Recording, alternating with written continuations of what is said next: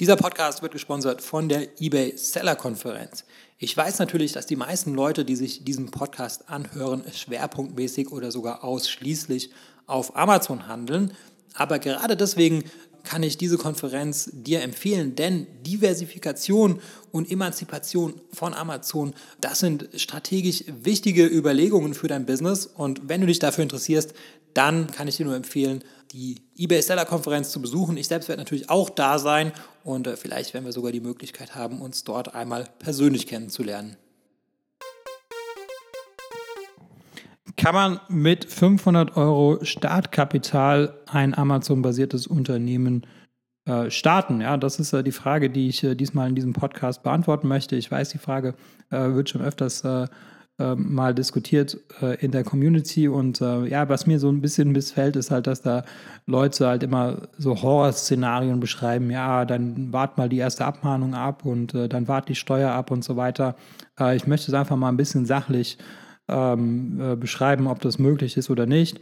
Ähm, eine Sache natürlich, ähm, die fixen Kosten, die kann man jetzt natürlich dabei äh, nicht mitstemmen, ja, das ist klar. Also das heißt, du brauchst schon irgendeine äh, Gesellschaft oder die Steuerberatungskosten, Toolkosten, die Amazon-Grundgebühren, irgendwelche Mitgliedschaften beim Händlerbund und so weiter.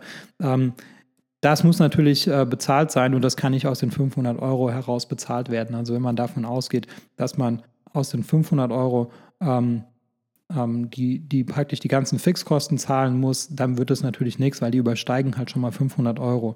Ähm, außerdem einmalige Kosten, einmalige Ereignisse, wie zum Beispiel eine Abmahnung oder vielleicht irgendwie eine unerwartete Zahlungsverzögerung.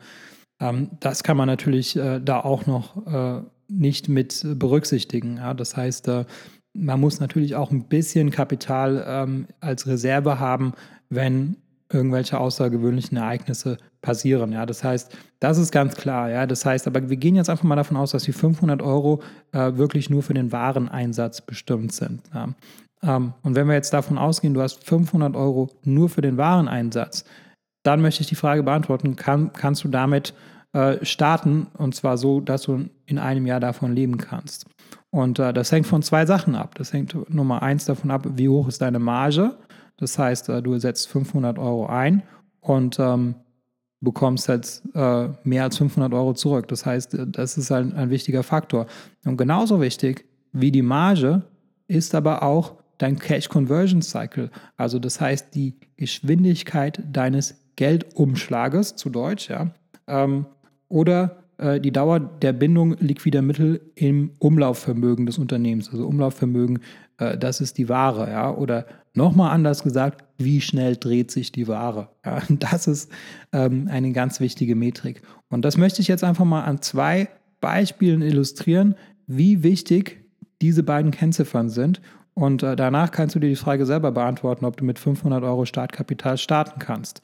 So gehen wir mal vom ersten Beispiel aus. Du importierst wie viele in China. Äh, das heißt, du hast eine lange Kapitalbindung, weil äh, der Lieferant, der arbeitet erst gegen Vorkasse, du machst eine Anzahlung, dann fängt die Produktion an und wenn du dann noch äh, per Seefracht äh, importierst, dann äh, dauert es auch nochmal, was weiß ich, einen Monat oder zwei Monate, bis die Ware dann endlich äh, verkauft werden kann. Und äh, jetzt gehen wir mal davon aus, dass du jetzt in dem Fall die Ware maximal dreimal im Jahr drehen kannst. Ja, das heißt, äh, du kaufst, verkaufst alles und reinvestierst das Geld wieder komplett. Und ähm, jetzt gehen wir mal davon aus, dass du aber eine sehr gute Marge hast, nämlich von 50 Prozent. Das bedeutet, du kaufst Ware für 500 Euro ein, verkaufst sie komplett, danach hast du 750 Euro, danach kaufst du Ware für 750 Euro ein, danach hast du 1125 Euro und dann drehst du nochmal und hast danach 1687 Euro und 50 Cent. Das heißt, kannst du davon leben? Auf gar keinen Fall. Ja? Das heißt, die Marge war super, aber die Kapitalbindung zu lang, die Ware hat sich zu langsam gedreht. Aber ähm, jetzt gehen wir mal davon aus, ein anderes Beispiel, Beispiel 2, das heißt, du hast jetzt einen Lieferanten in Deutschland und deine Kapitalbindung ist jetzt nur noch zwei Wochen. Das bedeutet, ähm, dass dein Lieferant entweder kannst du so kleine Mengen bestellen, dass du ähm, die Ware praktisch sofort verkaufen kannst, das ist möglich, oder aber der Lieferant äh, räumt dir ein Zahlungsziel ein. Das heißt, äh, du zahlst die Ware erst später, möglicherweise sogar so spät, dass du bereits komplett von Amazon bezahlt wurdest. In dem Fall brauchst du natürlich überhaupt kein Kapital, weil du kaufst die Ware, du hast die Ware verkauft, du hast das Geld schon bekommen und dann erst musst du den Lieferanten bezahlen. Na, dann brauchst du natürlich überhaupt keine 500 Euro, sondern dann brauchst du null Kapital. Aber sagen wir mal, äh, du hast jetzt eine Kapitalbindung von zwei Wochen beim Lieferanten in Deutschland. Und jetzt sagen wir aber auch, die Marge ist in dem Fall nur 25 Prozent. So, das bedeutet, du hast äh, 500 Euro und ähm, du verkaufst die Ware und nach zwei Wochen hast du 625 Euro. Und das Ganze wiederholst du 25 Mal, ja, weil alle zwei Wochen, also 25 Mal drehen im Jahr. Und äh, natürlich, ähm, ja, oder jetzt frage ich dich erstmal, was, was würde dir deine Intuition sagen? Ja? Die Marge ist nur die Hälfte, du hast 25% Marge, aber du drehst jetzt nicht dreimal, sondern du drehst 25 Mal. Ja? Was sagt dir deine Intuition? Was ist besser? Na, ich werde es auflösen. Wenn du 25 Mal gedreht hast, dann hast du nach einem Jahr 132.000 Euro. Ja, also, ich würde mal sagen, ähm, davon kann man leben. Ja, das ist natürlich nicht der Gewinn. Und ich habe natürlich auch steuerliche Überlegungen jetzt einfach mal ignoriert, äh, weil selbst wenn du das Kapital oder das, das, die, das Geld ja das Geld immer wieder reinvestieren würdest, würde ja trotzdem äh, Körperschafts- und Gewerbesteuer äh, anfallen, ja, weil na, vielleicht auch nicht, je nachdem, ob du halt bilanzieren musst oder auch nicht. Aber das wäre jetzt ein bisschen kompliziert. Ähm, aber der Punkt ist, dass äh, die Ware, die sich schneller dreht, ähm, und wenn sie sich nur schnell genug dreht, äh, dass, dass du dann weniger Startkapital brauchst. Das ist der Effekt von Zins und Zinseszins.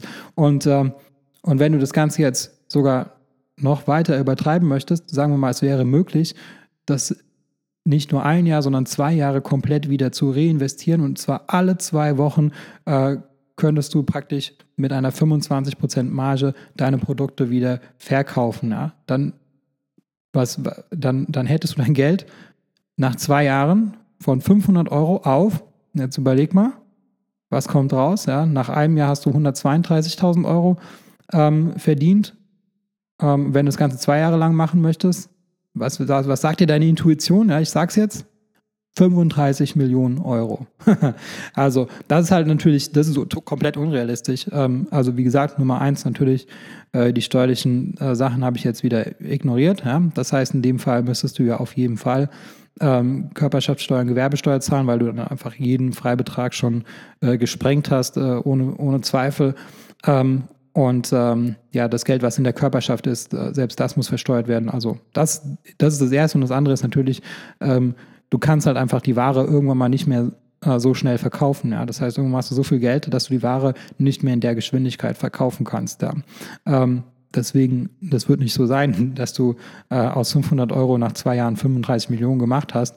Aber der Effekt, den ich hier beschreiben möchte, ähm, nämlich der von Zins und Zinseszins, der arbeitet äh, auf jeden Fall zu deinem Vorteil. Das heißt, äh, wenn du mit 500 Euro anfangen möchtest, dann kauf halt nicht in China ein, weil das wird nie im Leben etwas, egal wie gut deine Marge ist. Selbst wenn du eine 100% Marge hast, ja, kannst du das Geld halt eben auch nur verdoppeln.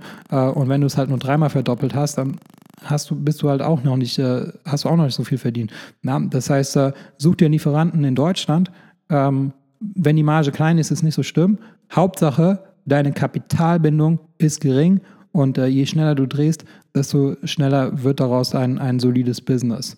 Um, ja, das waren so meine Überlegungen äh, zu dem Thema für 500 Euro äh, Wareneinsatz, äh, ob, das, ob das möglich ist. Ähm, ja, es ist möglich, ähm, aber du musst dir ein bisschen Gedanken darüber machen, ob das, äh, ob das äh, überhaupt äh, machbar ist. Ja, also ich meine, wenn du jetzt mit 500 Euro anfängst in China zu sourcen, lass es sein, das wird nie etwas.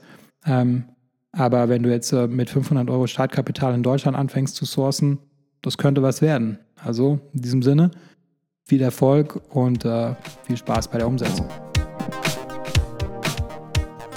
Ich hoffe, diese Episode war für dich hilfreich und konnte dich in deinem Business ein wenig weiterbringen. Was dich aus meiner Sicht in deinem Business auf jeden Fall weiterbringen kann, ist MyTalent. MyTalent ist eine Georgische Recruiting-Agentur für deutschsprachige virtuelle Assistenten.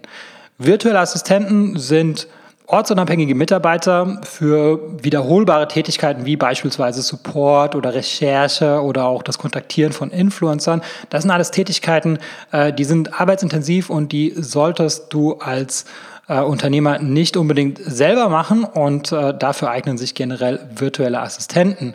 Im besten Fall äh, sprechen die virtuellen Assistenten natürlich Deutsch und im besten Fall zahlt man, weil sie eben ortsunabhängig sind, eben keine deutschen Gehälter, sondern lokale Gehälter. Und äh, dazu haben wir in Georgien vor Ort eine Recruiting-Agentur gegründet und äh, wir rekrutieren dort lokale deutschsprachige Mitarbeiter. Ähm, die lokalen Gehälter, die gehen so ab 2,50 Euro pro Stunde los, kann natürlich auch drüber liegen, je nach Qualifikation, aber ähm, auf jeden Fall profitierst du davon, dass die Lebenshaltungskosten in Georgien Georgien einfach sehr viel niedriger sind als in Deutschland und entsprechend sind natürlich auch die Gehaltserwartungen sehr viel niedriger.